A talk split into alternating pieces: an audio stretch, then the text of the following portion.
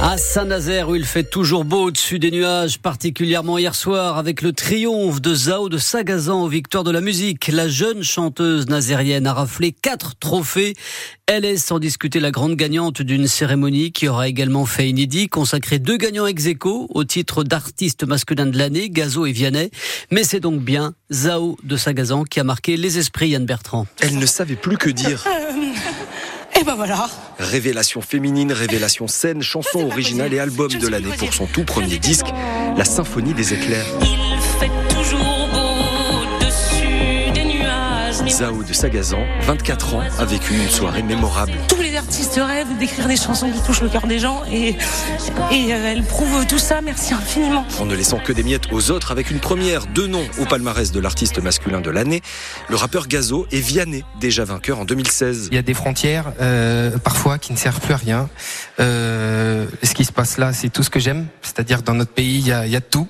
Euh, en musique, euh, il y en a pour tous les goûts. Au-delà des trophées, l'émotion la plus belle était peut-être celle de Bernard Lavillier. Je vais la partager avec tous les musiciens, morts ou vivants d'ailleurs, comme Ray Barretto, comme euh, Bob Marley, comme tous les musiciens qui m'ont inspiré, qui m'ont appris leur musique. Une victoire d'honneur remise par Sandrine Bonner, invitée surprise, récompense d'une immense carrière célébrée par de beaux duos et la voix de Catherine Ringer. Je veux m'enfuir.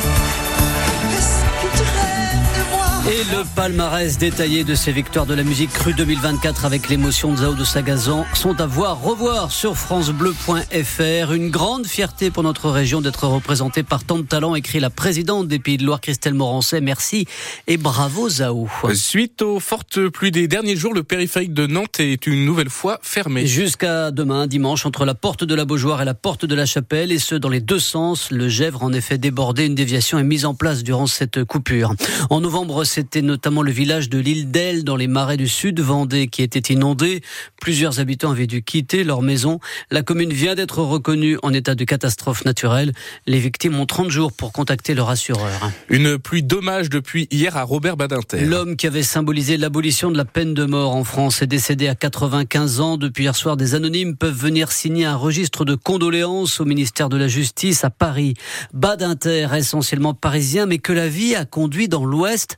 Avant la Seconde Guerre mondiale, il passait en effet pas mal de ses vacances d'été au Pouliguen. Et Anne Bertrand, Robert Badinter a vécu au début de la guerre pendant un an à Nantes. L'été 1939, Robert, âgé de 11 ans, passe comme tous les étés ses vacances en famille au Pouliguen. Mais le père, Simon Badinter, préoccupé par la guerre qui s'annonce, décide que la famille restera à la rentrée loin de Paris. C'est ainsi qu'en septembre, Robert s'installe avec sa mère et son frère à Nantes, dans un appartement en face du château des Ducs. Il est élève au petit lycée, une annexe du lycée Clémenceau et qui est aujourd'hui le lycée Jules Verne. Robert Badinter vit donc à Nantes, ce qu'on appelle la drôle de guerre, jusqu'à la débâcle de l'armée française en 1940. À la rentrée suivante, la famille retourne à Paris, mais l'histoire de Robert Badinter avec la Loire-Atlantique ne s'arrête pas là. Sa mère, Charlotte, change de nom pendant la guerre pour échapper aux nazis. Née Rosenberg, elle prend comme nom de jeune fille Rosier. Et sur ses faux papiers, comme ville de naissance, elle choisit Saint-Nazaire, tout simplement parce que les archives ont été détruites dans les bombardements alliés. Et le maire de Saint-Nazaire réfléchit d'ailleurs à donner le nom de Robert Badinter dans l'espace public, pourquoi pas à une école? Un hommage national sera rendu dans les prochains jours à l'ancien garde des Sceaux.